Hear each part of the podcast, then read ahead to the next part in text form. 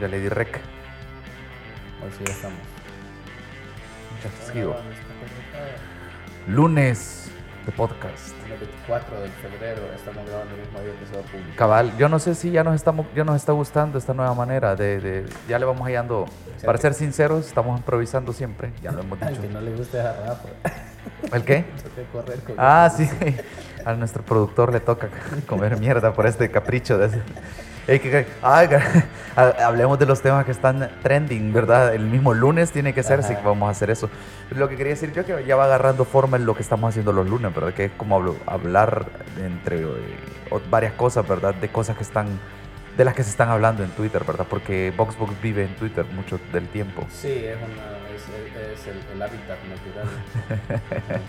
Sí, la- e- e- el, la- la- el concepto inicial de la marca siempre ha sido sobre platicar, platicar, hablar. Es eh, justamente la plataforma para la que es ideal Twitter. Y cabal, ahorita es donde se están teniendo todas las pláticas. Todas las discusiones importantes después del, Eh. después del 3F y después del 9F. Y vaya, ahí tengo una pregunta. vuelve 3F cada- estás hablando del, del, del, del 3 de febrero del año pasado, que fueron las elecciones, Cabal. donde, donde, Donde- hicimos historia. Donde, hicimos, donde le dimos la vuelta, donde, eh, ¿cómo es? Pasamos la página. Pasamos la página De la donde, donde, donde se acabó el periodo de la posguerra. Así es. Y muchas otras cosas.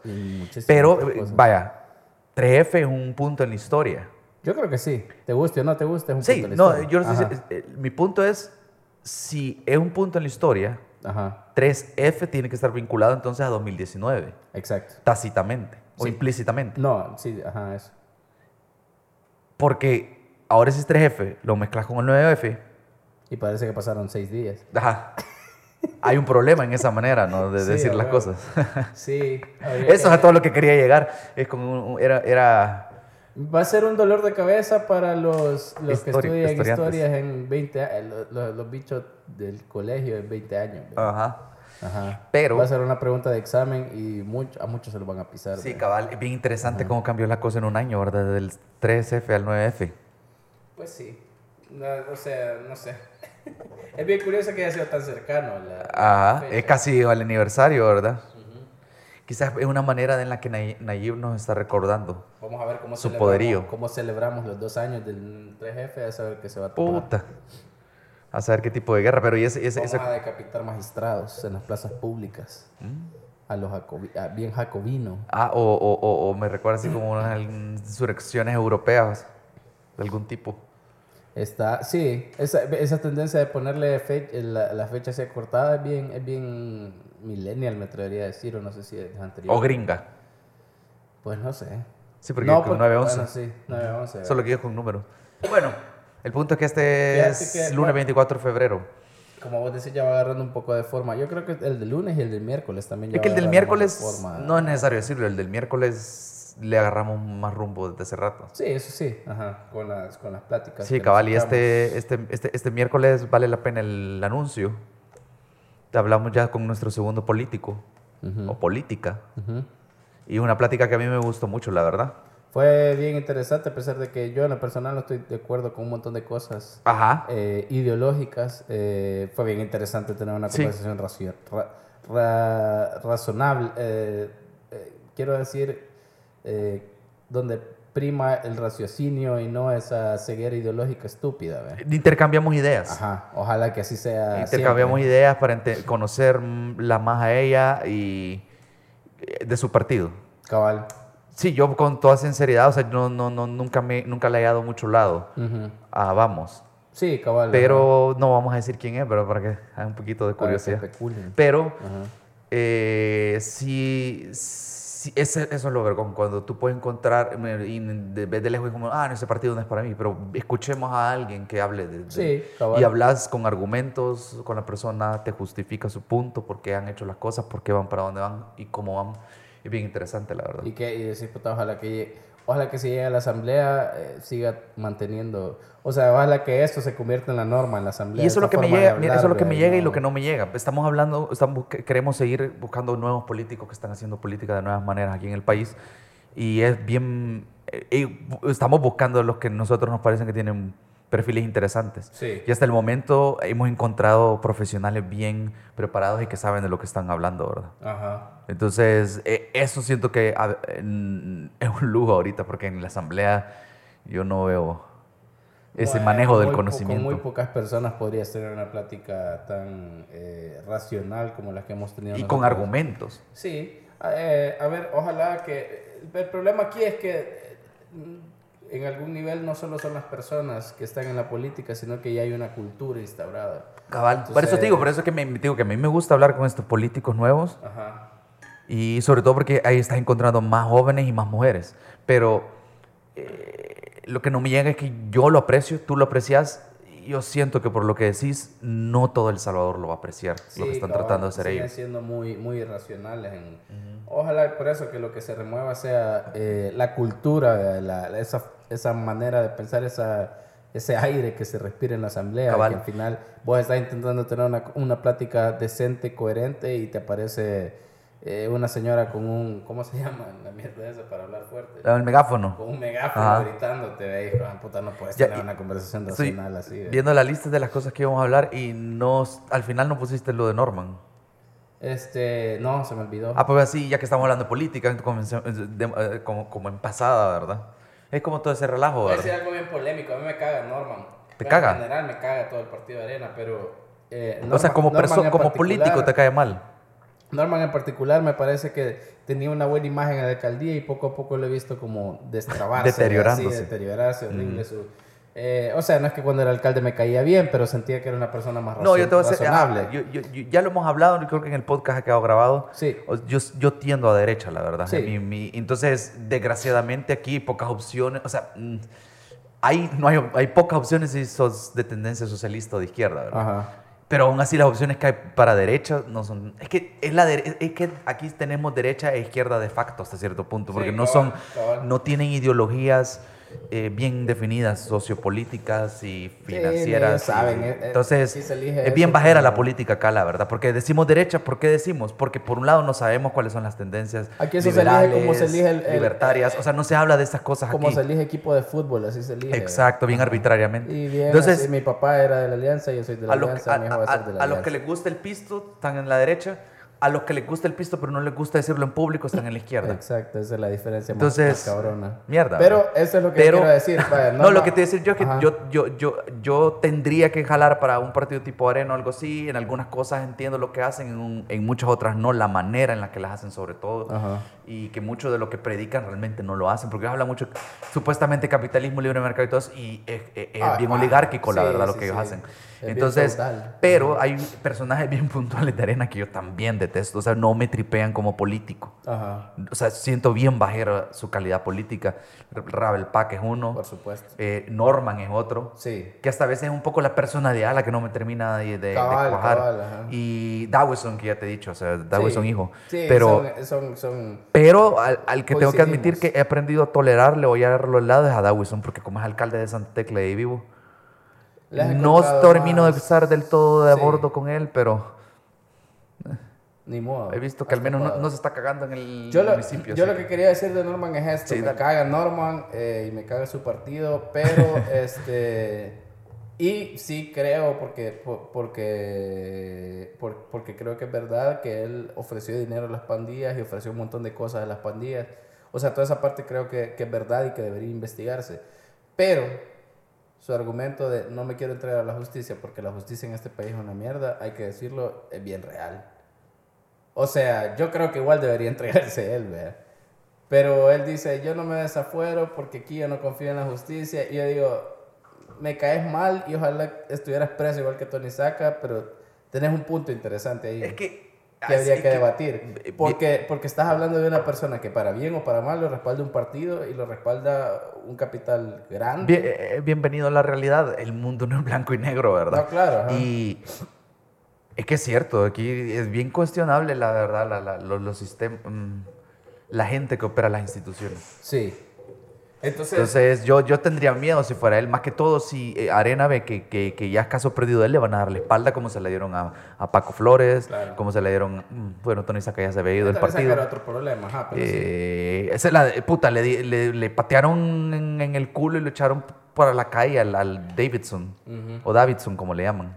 También, Sí, ¿verdad? Lo renunciaron. Que es de patético todo ese show, la verdad. O sea, la- y, lo, y lo cagado es que ver a esa arena patética que existe ahora. No, ¿verdad? y otra vez Porque antes que- era el gran show, Sí. vergo de cabrones ahí, en, el- un escenario. Todo. Puta, yo iba en la esquina de un cuartito a saber Casi quién que en la culo bodega, estaba ¿eh? con Da- Davidson cuando estaba. Y, y cuál fue la excusa? Miren, me estuvieron jodiendo mucho, me voy a retirar. Puta. ¿Por qué no decís? Yo, mírate, yo, yo para mí el discurso de ese cabrón tendría que haber sido Miren, eh, yo, yo creo, depende de qué le diga el abogado, ¿verdad? Yo creo en mi inocencia, pero en todo lo que se demuestra estoy afectando negativamente a mi partido, por eso me retiro. Sí, Eso, eso es lo que, eso es lo que Fuera bien realmente, honesto. eso es lo que realmente hacen. Y es otra vez eh, el problema comunicacional. eh, ¿Qué le cuesta pareció, decirlo, puta? No, pero le pareció buena idea decir, sí, es que Nayib, y es como que, o sea, Nayib te está diciendo entonces que te vas a la mierda. O sea, imagínate la imagen que dejas es, Cree, por él culpa cree, de mi adversario me estoy retirando de esta mierda, o sea, te está ganando. o sea, y, él, y lo triste es que ellos creen que están afectando negativamente al otro partido Sí. cuando realmente le están dando la razón. Sí.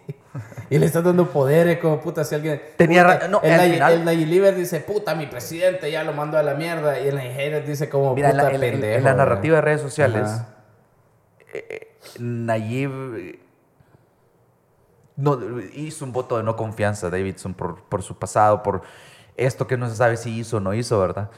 Y el tiempo y el mismo Davidson le han confirmado a Nayib la razón, porque aunque no se demuestre algo, él ya se retiró. Sí, claro. Ya tuviste que, que ser recusado como cierto magistrado. Ah, sí, eso mucho. estuvo bueno. Eh, no, magistrado, ¿qué era? Sí, Ah, magistrado. sabe qué puta El que de buena onda, Juan Carlos de buena onda. Este, ajá, este, pero en la lista que teníamos, para Sí, dejar de hablar ya de tanta ya. política, Ya, suficiente. eh, bueno, teníamos una, aquí, yo aquí tenía el tweet. Eh, Rutilio Grande, ha sido de las noticias interesantes de esta última semana. Eh, la cuenta oficial del padre Rutilio Grande pu- eh, publicó que el viernes 21 de febrero el Santo Padre Francisco autorizó a la Congregación de las Causas de los Santos que se haga público el decreto de aprobación del martirio de los siervos de Dios, Padre Rutilio Grande CJ y compañeros mártires. Que también para que lo beatifiquen. Aprobar, hubo un decreto para que, entiendo yo, para que se Comiencen a inves- eh, el hicieron proceso de beatificación, Ah. que inicia el proceso de beatificación, que es el paso previo a la Sí, hacerse salí de colegio católico, estoy muy bien. familiarizado con el proceso, no te preocupes. Ajá, sí, a huevo. No, yo por si alguien no está, porque Ah, por lo, que no para lo que escuchan. audiencia Sí. muy católica. sí, es que se- eh, cabal, es que el... Sí, que me... El- la rebeldía ante el catolicismo que tengo por, por todos tantos años de crianza o de for- que me lo forzaron, lo voy a decir de una manera pesada, pero voy a ser lo más objetivo posible. Ajá. Eh, es que yo no entiendo muy bien del todo cómo está manejando Dios eh, su vínculo con los seres humanos que tienen que tener a estas personas No que toman... esa burocracia. Ah, la burocracia religiosa, no la entiendo, la verdad. Pero eh, parece ser que si tú has hecho algunas buenas obras en la vida y, y después del más allá reunís algún, alguna intercesión válida y comprobable de alguna manera, Me ¿verdad? encularía saber cómo comprueban eso. Exactamente, ese es mi problema. Entonces, eh, te meten al proceso ese de beatificación y eso es un beato, Sí, que es co- como un un, previo a vice, ser santo. vice- vicesanto, ¿verdad? Sí, eh, un ajá, presanto. sí, sí, sí, sí. Entonces ya estás en la lista, en la shortlist de, de, de santificado. Entonces Sí. luego te, eh, te beatifican y luego Te canonizan. Canonizan, Ajá, cabal. canonizar. Ya entras al canon de, de santos, ¿verdad? Exacto. Después de tienen que pasar, entiendo yo, años y otros milagros comprobados, ¿verdad? Otras intercesiones Para y la milagros comprobados. canonización, sí. Porque estás tú en el cielo y seguiste haciendo lo bueno que hiciste en la tierra, lo seguiste haciendo allá Algo así. y seguís haciendo tu trabajo desde el más Seguís allá. intercediendo. Seguís impactando positivamente la vida de los feligreses, ¿verdad? A mí, Entonces, fíjate que a mí me caen peor los evangélicos que los mm, católicos. dirías tú. Sí, a mí sí. Sí, sí, es que... Tengo el- más ¿Sabes? resistencia Mi, contra mi problema con los evangélicos. es el siguiente, es que... eh, ¿Cómo se No, llama? no los evangélicos, contra la No, religión. cabal, Ajá, contra ajá. la religión evangélica. Eso puede malinterpretar, es no que me caen eh, mal yo siento que es bien, evangélicos. es Ajá. bien, es bien fácil llegar, es bien fácil llegar a, ¿cómo se llama? A ser eh, pastor en la iglesia evangélica. Vea, no se Siento- necesita mucho. Siento vea. que cualquiera puede serlo. Sí, sí, sí. Y eh, no me da confianza eso porque he visto pastores y es claro que no, no, no, no. Puta, aquel día, eh, metido en redes sociales, ¿verdad? Me, fui un vortex de perder tiempo y de estar viendo la vida de otras personas, ¿verdad? Ajá. Y estaba viendo que el, el gordo de soya andaba en la boda de Baby Pikachu. Ok. Pero lo chistoso es sí, que se casó con el cirujano que la, que la hizo, básicamente, que ¿verdad? este comentario comenzó con un comentario de Rutilio Grande, pero. Es como, es como que el, el- el doctor. es como que el doctor de las chicas superpoderosas se casara con una de ellas. Básicamente. Ajá, conozco muy poco de eso, pero sí, sí creo que entiendo para dónde. Sí, cabal. Entonces, la- lo que me llamó la atención es que ahí andaba Toby Jr. en la boda. Ah, Porque el gordo de soya, eso sí me cagó de risa. El gordo de soya le andaba troleando ¿A quién? a Toby Jr. ¿Y por qué? Así como, hey, ahí está el pastor, me, me- me le voy a ir a topar o le voy a pasar, lo voy a pasar topando, ¿verdad? Puti, en la siguiente historia, algo así, cabal, le pasé así como, hey, así como, me topé, ¿verdad? Y todavía con el cohete en la mano. Ajá, no, y se volteó y es como, ah, me está jodiendo el gordo de soya, ¿verdad? Ajá, ajá. Y lo, dije, lo, que dije, puta, voy a ir a joderlo y lo fue a joder. Y yo dije, puta, ¿qué, qué tiene, tiene de huevado ese cabrón, ¿verdad? Sí, a huevo. Y luego, más tarde, como pasaron, estaba hablando ahí y como que le pasaron ofreciendo alcohol, vino o algo así, ¿verdad? A el- Toby. Ajá. Ajá. Y él no, no agarró, ¿verdad? Ah, no y lo fue a joder como, ah, mira, no cayó en el pecado, que no sé qué, ¿verdad? bueno, fuera de lo chistoso que fue, Ajá. yo no sé qué putas tenía que andar haciendo en una boda, la verdad. Llega a la ceremonia y te vas. O sea, no sé, me parece raro, la verdad. Mm, no, ¿Quién, no. quién no sé? Ah, Junior. Ajá, más que andaba Es que solo. acuérdate que es la. Pero sea, andaba solo también, donde estaba la esposa. Pero es nuestra farándula. ¿me No entiendes? O sea, analicemos demasiado la farándula tampoco, Pues pero sí, me pareció o sea, raro porque dije, si es un hombre felizmente casado y todo eso, yo no lo vi con la esposa en la boda, ¿verdad? hmm, Ya, ya puta, es ventaneando esta mierda. Por eso te digo, no. ¿Habrá problemas en el Opiniones paraíso? cuestionables. El, el lunes es ven- el ventaneando de la política y de la farándula. Que Puta, en El Salvador. la boda de Baby Pikachu, no me jodas. yo por eso lo estoy diciendo. Puta, bueno, y aquí bien vergón hablando de bueno, el punto Grande es, regresemos a los temas, ¿verdad? No, Eh, más allá de lo teológico, lo católico, apostólico y romano, eh, con Rutilio Grande y con Monseñor Romero, sucede que eh, yo lo veo como fueron dos eh, personas que tuvieron un impacto bien grande en el área, en, en- tanto en lo social como en derechos humanos, y que por coincidencias de la vida son sacerdotes, ¿vea? o son líderes religiosos, pero en realidad eso tiene según yo, pues tiene poco nada que ver. O sea, lo, lo que hizo Monseñor Romero fue utilizar el poder que tenía para denunciar eh, las cosas malas, que, las cosas que él consideraba que había que denunciar. Eh, Rutilio Grande lo hizo también, pero lo hizo antes que Monseñor No. Romero. De hecho, sin Rutilio Grande no existiría Monseñor Eso, Romero. antes de que me expliques qué quiere decir eso. Eh, yo lo que siento es que la, el- para bien y para mal, la, la- la religión católica es más robusta como institución. Sí, claro, tiene más Tiene tiempo. más tiempo, es eh, más formal, siento yo. La evangélica siento que casi que es como que Herbalife, porque casi que cualquiera puede poner su iglesia. Sí, y, Y, y hay, falta... que, hay que regularlo un poco más. A veces se y- pasa de la mano lo católico que tanto regulan, porque hay decisiones que no tendrán que ser tan complicadas como eh, tenés, se comprueba que has abusado de menores o algo así. Ya Ya no sí, estás, ya no estás sí. parte de la iglesia, porque ni siquiera deberíamos Sí, tener que claro, estar teniendo esta claro, plática Claro, ujú. y, y no se tiene.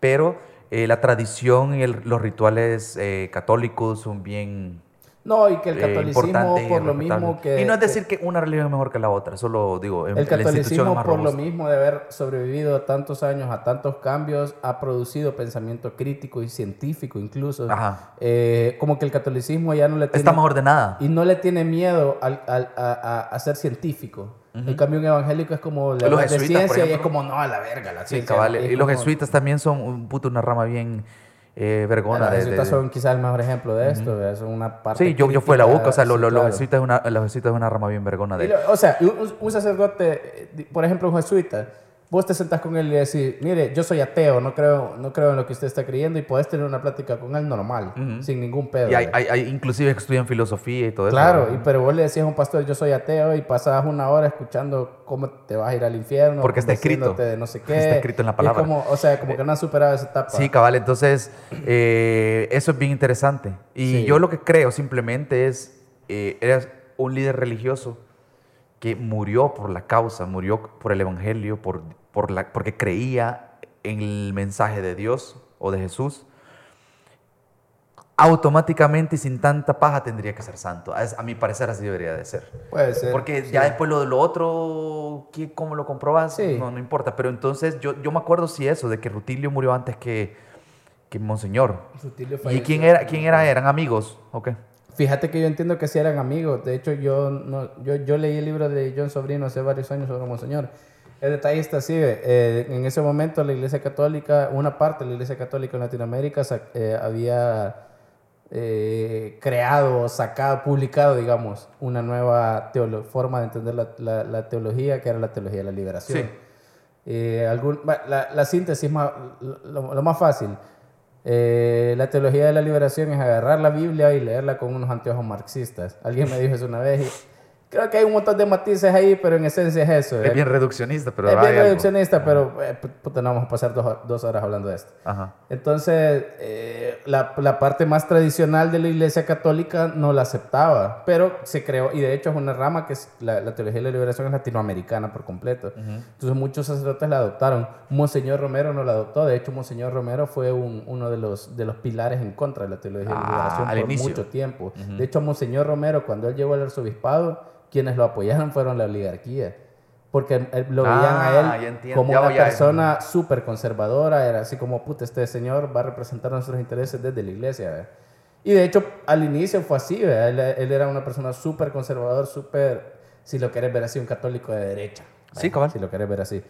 Eh, pero él era amigo de Rutilio Grande, eran amigos por, porque eran amigos. ¿ve? Yo no sé si fueron compañeros en algún seminario, qué putas.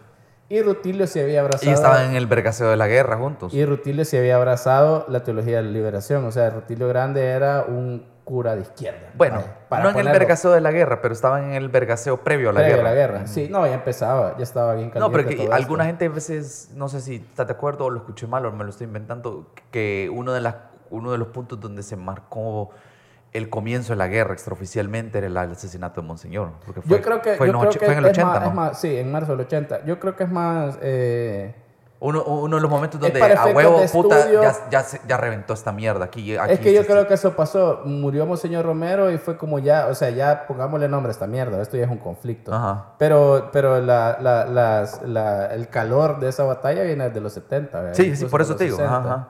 Entonces Pero la guerra la, está la- este la- la ponen de 80 a Está- 92, está por este pedo. Eran amigos. Rutilio era de izquierda, Monseñor era de derecha. Lo estoy diciendo de esta forma burda para, para, para explicarme. Eh, Monseñor Romero no estaba de acuerdo con lo que hacía Rutilio Grande. ¿verdad? Porque Rutilio, al abrazar la teología de la liberación, comenzó a trabajar en unas cuestiones que se llamaban comunidades eclesiales de base, que era como eh, hacer grupitos de... ¿Sabes? Como lo que hacen los evangélicos ahora de tener células en iglesias Sí, es la casa de oración. casas de oración, algo así, pero en las zonas rurales y lo que hacían era estudiar la Biblia con esta visión de, hey, no tenés que esperar al cielo para tener, no tenés que sufrir ahorita y en el cielo vas a gozar. Sí, es que, Hay eh, que eh, luchar por Es derechos que, y, ahorita. eso, y- ¿verdad? y eso, eso me gusta. Esa de, era la de- de ciertas tendencias o de ciertas lecturas eh, de, de la Biblia esa, eh, Claro. me gusta más porque es eh, muchas religiones, no solo la- la- la- el cristianismo, tienen ese problema de que están muy enfocados en un futuro. Sí. Que quién sabe cómo es y quién Y sabe es, cómo llegar. aguantar ahorita todos los palos Y, y que yo creo que el y- mensa- ahí está sí. agarrado mal el mensaje. Claro. O sea, la religión tiene que nutrirte y fortalecerte y es ayudarte a ser un ente positivo ahorita. Y después vas a llegar donde tenés que llegar eventualmente, depende de lo que creas. Ah, pues, ya pues, pero, esa era, digamos, pero debería serte un una mejor persona aquí, no para el futuro, sino que para aquí, para Claro. que las tierras sean un mejor lugar ahorita. Entonces, eh, mo- como que Monseñor Romero veía lo que hacía su amigo Rutilio era como, "Mm, no estoy de acuerdo con este bicho, ¿verdad? pero somos amigos. Sí. Eh, entonces, ¿qué- ¿cuál fue la cuestión aquí? Que las comunidades eclesiales de base lo único que hacían era sentarse, leer la Biblia y llevar este mensaje, digamos. ¿ve? Ajá. Eh, pero la mayoría de comunidades eclesiales de base fueron eh, semilleros de, guerri- de guerrilleros. Mm. Entonces se volvieron, Sí, es que- te imaginas, se volvieron una, una cuestión... Se de- degeneró. Fíjate que no sé si se degeneró o no, porque a mí me parece que es un proceso natural, pero lo que te quiero decir es que se volvieron eh, apestados de la sociedad, o sea, el, lo que la- el ejército los buscaba, ¿vea? ya no, andar una Biblia era peligroso, estudiar la Biblia era peligroso porque ya sabían que había esa. Sí. Entonces, ¿qué pasó? A Monseñor, a Rutilio Grande lo mataron Puta, no me acuerdo el año. Pero lo mataron y lo mataron junto a un señor y a un niño, entiendo yo. Sí, iba en un. eh, iba en un jeep o algo. De Sí. acuerdo a una cosa, una cosa que me pasaron en el colegio. Ahorita voy a... Sí, cabal, yo tengo... Estoy bien pendejo para estas cosas. En el Eh, 77, creo. Ah, va.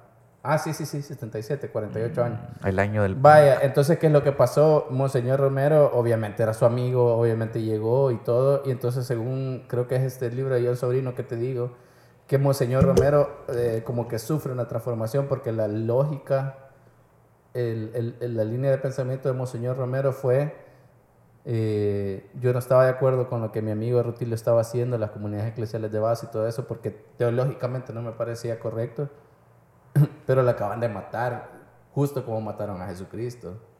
Entonces, ¿quién es más cristiano? eh? ¿Quién se parece más a Jesús? O sea, lo están matando por culpa del Evangelio. eh. Ajá. Igual que mataron a Jesús por el Evangelio. Cabal, por decir. Entonces, verdad, eh, como que Monseñor Romero sufre una transformación. Puta, el estilo, no por las mismas razones, pero el estilo de, de, de- de Saulo de Tarso era, que se convirtió en Pablo Ujú. después de ver la luz, literalmente. Algo así. Entonces, en ese momento, Monseñor Romero empieza a su, su transformación y comienza como a, a ver, a Sí. ver esas otras cosas. Entonces, por eso el eh, el el eslogan este de sin Rotilio no hubiese habido. Yo no, yo no lo había tripeado mucho, la verdad, porque esto, esto, una película o un documental o algo nos pasaron en el colegio para enseñarnos todo esto en su momento y no me acordaba yo del rol de Rutilio. Hasta ahorita que lo estás diciendo me, me, voy acordando de lo que estudié en el colegio. Porque, ajá, tiene, puta, qué, qué interesante eso. Yo lo que puedo decir, ya antes de pasar a otros temas, me parece chivo que el- den reconocimiento a las personas que trataron de hacer las cosas diferentes en el país Sí. cuando estaba reventando el conflicto. Que trataron de estar con el pueblo, que trataron de estar con las personas, trataron de ayudarlos como pudieron. Entonces, en ese aspecto me parece bien, Bregón, que, que le reconozcan, reconozcan a, a Rutilio, porque necesitamos que una institución internacional reconozca a Rutilio Grande para que todos. ah, yo ahorita estoy por esto, estoy recordando a Rutilio Grande. Entonces, Claro. Yo soy el primer burro que necesita que alguien de afuera hable bien del Salvador para decir, ¡ey, puta huevo! Tenemos cosas vergonas aquí o tenemos gente que ha hecho cosas vergonas. Yo creo que también es vergón porque necesitamos representaciones buenas de, de, de estas cosas, Sí, ¿vea? Que lo hemos hablado en otras ocasiones, ¿vea? Así como en el cine ahora hay representación de mujeres. Ajá. De mujeres. Neces- eh, sí, cabal, te afro, entiendo. ajá. No, necesitamos, definitivamente, desesperadamente necesitamos que, Sí, que más salvadoreños "Puta, que estén un haciendo cosas buenas. vergón". Ajá, Ajá, cabal. Sí. Y vergón, no en el sentido salvadoreño tradicional, sino Ajá, que vergón ajá, realmente que ha ajá, hecho que cosas buenas, que ha cosas hecho cosas positivas, que ha sido productivo, Cabal. que ha trabajado honestamente, de la manera correcta, no gandalladas así de cortar esquinas y... Sí, cabal, de buscar atajos. Ajá. No de Vivianazo. Eh, no de andar de estúpido negando el mozote. ¿Viste cómo es? Es que puta, ese es el clásico. ese, eh, eh, eh, ¿Cómo se llama? Este es el clásico. Puta, es increíble, pero no hay por dónde comenzar. Es que, y bien cagado, porque el 9F, que estamos hablando al inicio, Ajá. conforme nos vamos alejando, mucha gente le va quitando la importancia o la severidad a las acciones de Nayib. Ajá. Porque se nos va olvidando. Y no es cuestión de, ah, El Salvador, no, no, no. Hoy el salvadoreño está más pendiente de lo que está pasando. Sí. ¿Por qué se nos olvida? Es porque somos seres humanos. Si nos electrocutamos, nos quemamos en algo y pasan años y ya no, se nos olvidó el dolor y a veces hasta no- nos podemos electrocutar o quemarnos de nuevo. Sí, cabal. cabal. Entonces, se te olvida un poco el dolor hasta cierto punto. Y hay un montón de gente, creo que no me acuerdo en qué película lo que, que lo tocan o cuando, pero lo recordé hace poco, que sí hay gente que niega inclusive. Ah, hay un documental en Netflix Sí. o una película donde niegan también el holocausto. Sí, sí, sí. O sea, hay gente que cree que eso. Y creo que en Alemania creo que está prohibido o penado negar, negarlo. el holocausto, Ajá. sí, claro. Ajá. Entonces, Yo, yo creo que sí es una lucha constante de las instituciones, justamente es una lucha contra el olvido. Ajá. No digamos que hay una agenda necesariamente, es parte como del proceso natural del ser humano. ¿verdad? Eh, nuestro cerebro así funciona. Y la gente- Alguna y- vez lo y- había leído que... y a la gente a la que no le beneficia una narrativa como la del mozote porque estaba del lado equivocado, Sí. se, la, se la mama, pues, Sí, obviamente, pues y va a decir, puta, se va al extremo de decir esto no pasó, ¿verdad? Claro. Porque le conviene. Claro, ajá. entonces eh, siento que ya deberíamos madurar al punto de eh, puta, como país nos pasó esto, hay culpables, hubo decisiones equivocadas, hubo gente simple y llanamente malvada que tomó decisiones malvadas. Y ya lo hemos Pero- hablado, pero, creo que en el pero dejemos de negarlo, o sea, Ajá. dejemos de... Es que, y, y yo creo que ese es el problema.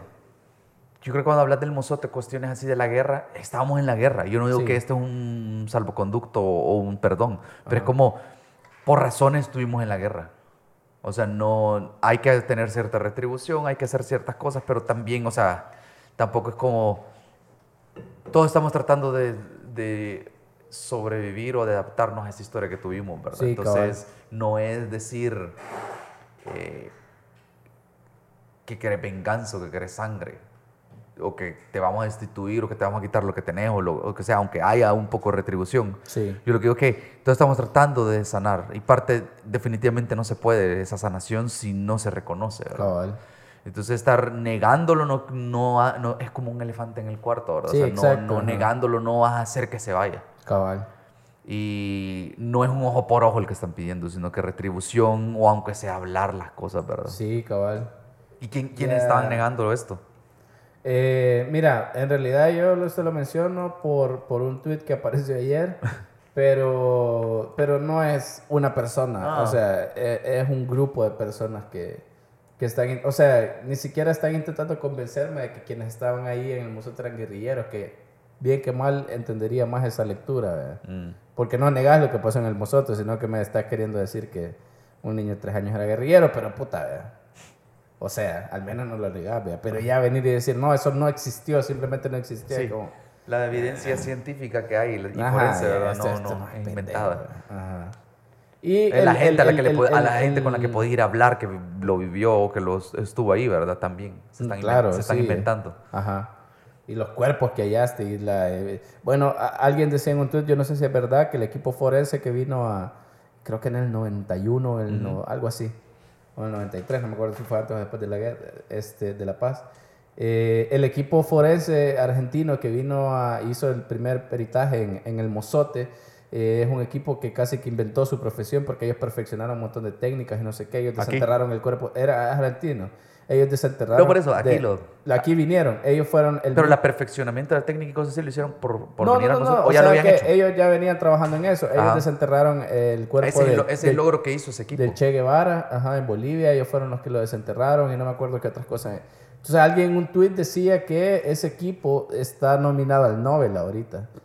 No sé si es verdad, porque yo no sé si puedes saber quién es candidato Ajá. al Nobel o no. Eh, pero el punto es que sí tiene reconocimiento mundial y ese fue el equipo que vino aquí a decir, aquí hubo una puta masacre. Llega ahí, eh, cuando hay pruebas, cuando hay evidencias y tenés prestigio de la persona que lo está diciendo, lo investigó, tiene prestigio ¿Qué internacional. putas vas a decir? Internacionalmente, Ajá. varios países están de acuerdo. ¿Quién sos vos como salvadoreño? Sí, no. ¿Bajo qué criterio, verdad? Es que a mí mi abuelo me dijo que era paja. Ah, qué vergüenza tu prueba. Yo siento que... Yo- mi corazón me Es que no puede eso ser. no pudo ser. Entonces, y ese tweet se desencadenó porque ahorita acaba de estrenar la, la película de Netflix, la de... Sí, me está Deseo. contando y ni cuenta me di. Eh, su último deseo se llama, eh, protagonizada por Anne Hathaway. Eh, una película malísima, malísima, malísima, pero está centrada en, en cuestiones estas de cómo la administración de Estados Unidos empezó a meter guerra en Centroamérica. eh, ese Y hay escenas del Salvador. desestabilizador. La primera escena es, es la periodista, la principal, que es Anne Hathaway en, en, el, en el Mozote, descubriendo... ¿Y realmente vinieron a grabar acá? No. ah. No, no, no, no, no, qué puta, man, eh, No, no, no. O sea, recrearon el mozote. Sí, recrearon, ves una selva así toda espesa, vergona, ve ahí. Ajá, México, algo así puede ser, ajá. Sí, porque si hubiera venido Don Hathaway, creo que nos hubiéramos dado cuenta. Nos hubiéramos enterado. Puta, No, hubiera ido a buscarla yo para, viene, para no, conocerla. Ajá. Para tomarme una selfie con ella. Aparece Ben Affleck y William Defoe, que fueron los que... ¿De dónde salió esta película? Yo, solo yo no me di cuenta que salió. Entonces, es como lo de Narcos. La semana anterior salió Narcos México. Ah, sí, sí, sí, Y sí. parece ser que no sé si en la. Porque siempre hacen como. eh, a mí lo que me llega de Narcos, esta serie de Netflix, es que, con- eh, es que par- tiene una parte como que bien documental la serie. Ah, ok. Pero definitivamente es un thriller, un Ajá. thriller de, de violencia y de drogas y de, Sí. de- de- de policías, de policías y, y narcotraficantes, ¿verdad? Ajá. pero sí tiene un gran componente de aterrizarlo, ¿verdad? Entonces no, el, el policía no es el villano con bigote, ¿verdad? Y el narcotraficante no es el héroe de vergón, ¿verdad? Ajá. Sino Ah, que realista, es bien realista ajá. de que... Bueno, otro día podemos hablar de narcos porque vos no la has visto. Yo pero no la he visto pero la cosa es que pare- yo no le comenzó a ver la última, solo esta no he visto, la, la que más reciente ha salido. Pero parece ser que hay una, en una introducción o algo hablan del contexto sociopolítico y mencionan a Dawison y a Estados Unidos, Da- Dawison y algo así, ¿verdad? Sí. Entonces como que se armó un poquito de revuelo mini ahí en redes sociales ese domingo. Fíjate que como que... Entonces, me el- parece curioso que la- tiene un componente centroamericano o de la historia de, de El Salvador en la película. La trama va un poco como lo que está haciendo Amelia. que vayan a ver el capítulo con Amelia. Ajá, Amelia de Rein- in- Reino, Intentar Reino. entender cuáles son las políticas de Estados Unidos y cómo están afectando a nuestros países. ¿ve? Porque en el caso del Mozote, este, pues ellos metieron un montón de entrenamiento. O sea, metieron pisto aquí para la guerra, para, obviamente para el ejército. En el caso de Nicaragua, por ejemplo, después de que triunfó la revolución eh, sandinista, eh, metieron también un montón de dinero para derrocar a la revolución sandinista, que es la famosa guerra de los contra. ¿verdad? Sí. Eh, y entonces, en Costa Rica también vendían Sí, armas que la, la- y no la- sé la- qué pu- o mucho sea, la- había parte como de la Guerra Fría se vivió proxy aquí en Centroamérica, ¿verdad? Sí, claro, ajá, esa fue la manifestación que tuvo. Entonces, eh, lo que tiene este libro, que yo, yo vi la película y yo no sabía, hasta después me puse a investigarlo. eh, la película, perdón, está basada en un libro de, de Didion, de John Didion, que es periodista, pero también es novelista. Entonces, la película no está basada en un trabajo periodístico, sino Una novela. en una novela de ficción. Eh, no la verdad es que no me han dado ganas de leer el libro después de ver esa, película. Es mala porque es muy novelesca, es mala Fíjate por que es cómo mala está porque producida. Creo que, creo que no. eh, como que tiene problemas, eh, problemas narrativos. Como. Vos sabés, digamos, en una, en una película así como de thriller de acción, hay una parte en la que el personaje principal tiene una revelación y empieza a atar cabos así de. Puta, pasó esto, esto, esto y esto. Entonces el malo es este cerote, ¿verdad? Y entonces haces algo en consecuencia de eso. Puta, en esta película eso pasa como cinco veces, vea. Y nunca llega a nada. Y como, has tenido como cinco putas revelaciones y seguís en el mismo lugar porque no te vas, Ajá, y... Cuestiones así, ¿me entendés? Como que no está bien trabajada la tensión, no sabes Sí, cuál es el, el- hilo, y- y- y no sabes por hablando qué de una cosa y termina hablando este de punto otra. ni siquiera sabes por qué hace las cosas que hace el personaje Y principal. a mí lo que me emputa es que, es que nada, nada tiene consecuencias. O sea, es como tiene una gran revelación sobre un maje que la está engañando y no sé qué. Y no pasa ni mierda, ¿eh? O sea, sigue ahí en el mismo lugar, Sí, no hace nada. Suena como- mala. O sea, tiene un su, un su, la, me vale verga hacer spoiler. La Anne Hathaway tiene una su relación ahí Sí, yo no creo que la sexual con, con Ben Affleck y para nada, o sea, es como... Sí, se me olvidó que Hay, estaba en hay Affleck, una, me lo te dijiste. voy a decir, hay una escena de, de desnudo de Anne Hathaway, lo, lo- lo tengo que decir, de, de- desnudo de, de, torso. Del top, ajá. Eh, lo, voy a decir, lo interesante de esta escena es que el personaje de Anne Hathaway es una mujer que ha sufrido cáncer, entonces uno no tiene un seno, tiene una cicatriz Mm, entera. Entonces, y en ese, y- pero, o sea, esa escena de desnudo yo sentí que era simplemente Gratuita. para, para enseñar eso, o sea, que solo, o sea, aparecen los dos así desnudos, así medio tapados, ¿ve? Y, y Anne Hathaway, Anne Ha- Hathaway solo se le ve un seno, el otro solo se mira que no tiene nada y tiene la cicatriz así entera. Eh, pe- Pero, o sea, es como, puta, si solo eso querías enseñar, por, pudiste prescindir de eso perfectamente. Pudiste encontrar otras formas de enseñar eso. Más ¿ve? elegante, una manera más elegante de Y decirlo. aparte la puta escena esa dura como cinco minutos, ¿vea? O sea, pasas cinco minutos viendo eso. Yo no digo que esté mal ver eso, ¿vea? Pero, pero digo, es, que que se es como que- muy gratuito. Gratuito, ajá. Ajá. Entonces tiene un montón de problemas así la, la, la película. Entonces es ma- no, ni siquiera es mala por la temática, es mala porque está mal hecha.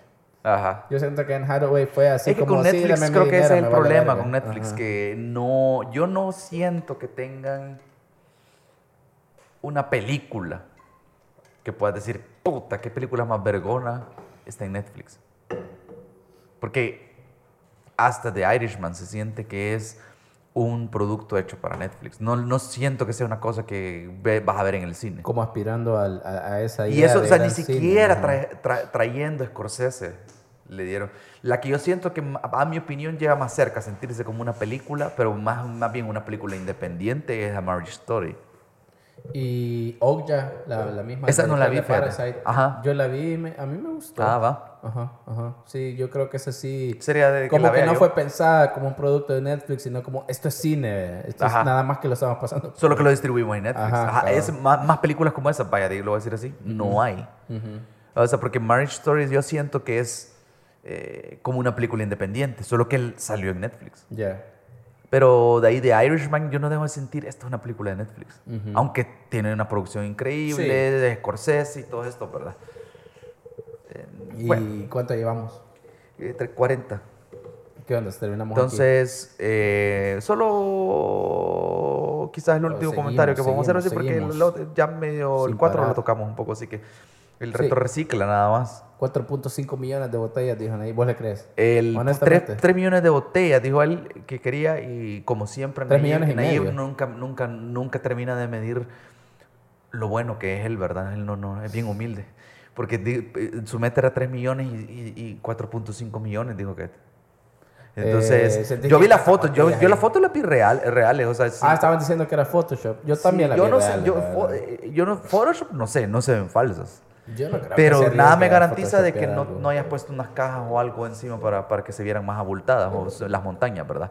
O que Pero, fuera real también, la verdad es que fue un gran despliegue. Yo Ajá. Lo, eh, lo que no sé si son 4.5 millones. mira, Habría que ver, tampoco hay, una gran diferencia, porque la, la- ahorita que me estaba acordando, la revolución de Walter Araujo, puta, se apagó, ¿verdad? Podríamos llegar a un punto medio. Porque no. con Walter Araujo, eh, él dijo que llegaron 10.000 personas y el Faro dijo que llegaron como 10, vea. Entonces yo digo, ah, puta, un punto medio entre los dos son 350 Saca el personas. promedio. Eh, Ahí está, tal vez es la verdad. Ah, no, Factum fue el que dijo que Ajá. llegaron 100. Es que el periodismo incómodo siempre, ¿verdad? Yo creo que a veces llevar la contraria es la, la- la- la- la incomodidad que causan. Pero yo lo digo porque eh, yo lo decía por, más por otra cosa. Que yo, supuestamente era una cuestión de que íbamos a estar todos los domingos hasta que se hasta que se que aprobara el préstamo. ¿verdad? El puto Ajá. préstamo ese. Ajá. Y yo no recuerdo, yo no escuché ya más de verga esta semana. Y en la semana anterior hubo tensión por todas las cosas que dijo Walter Araujo, de que está, Sí. no, aquí estamos y nos vamos a quedar y no sé qué. Puta, quizás jugaba el Barça el domingo Ah, quizás amaneció de goma. o algo, ¿verdad?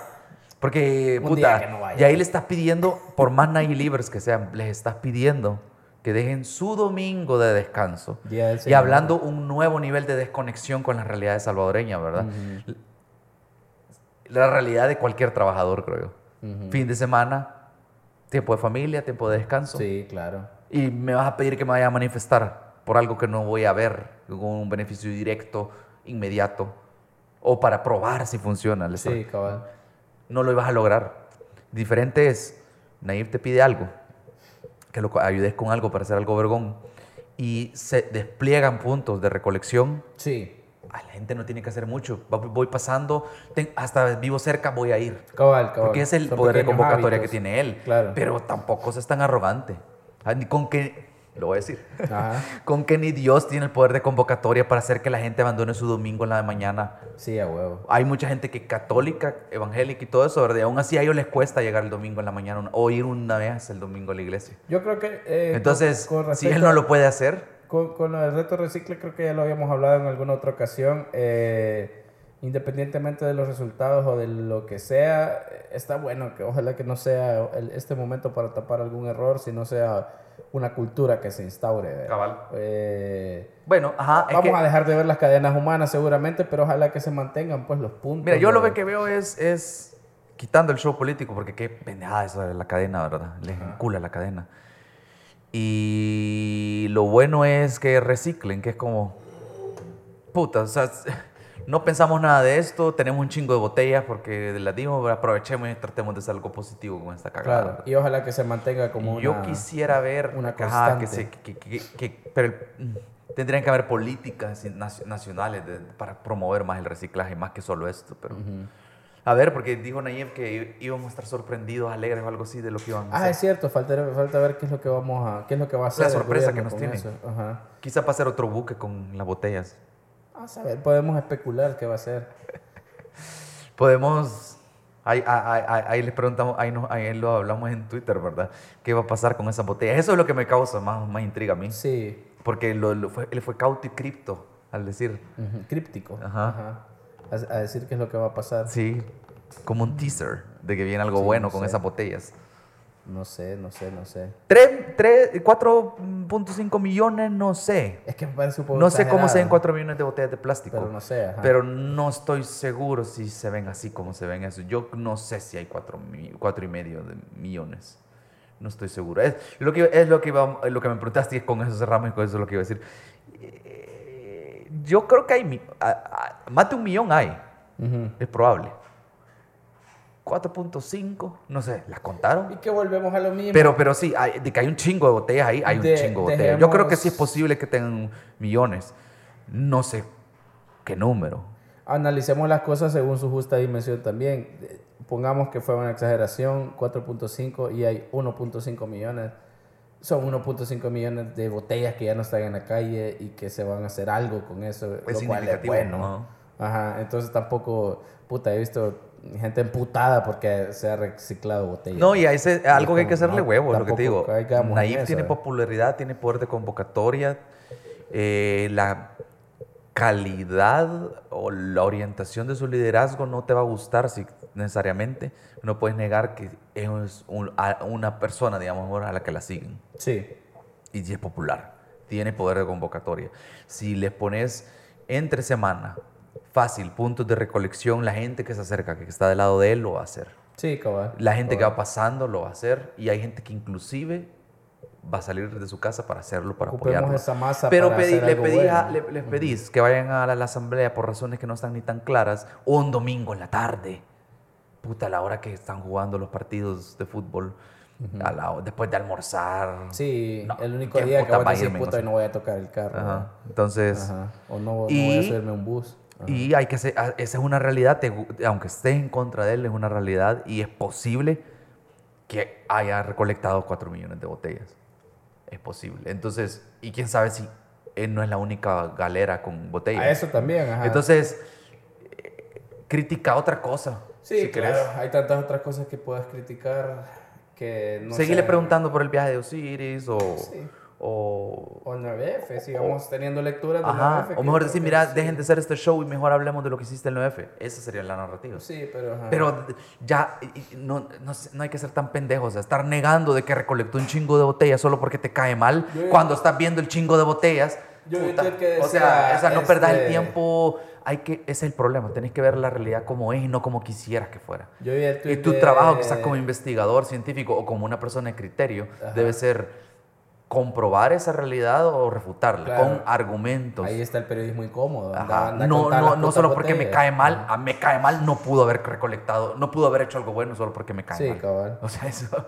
Yo vi el tweet de así de eh, este Josecito 855 mil millones 725 eh, que decía eh, la empresa a la que van a llevar estas cosas recolectadas es de la novia de Federico Anliker, que es el de CEPA.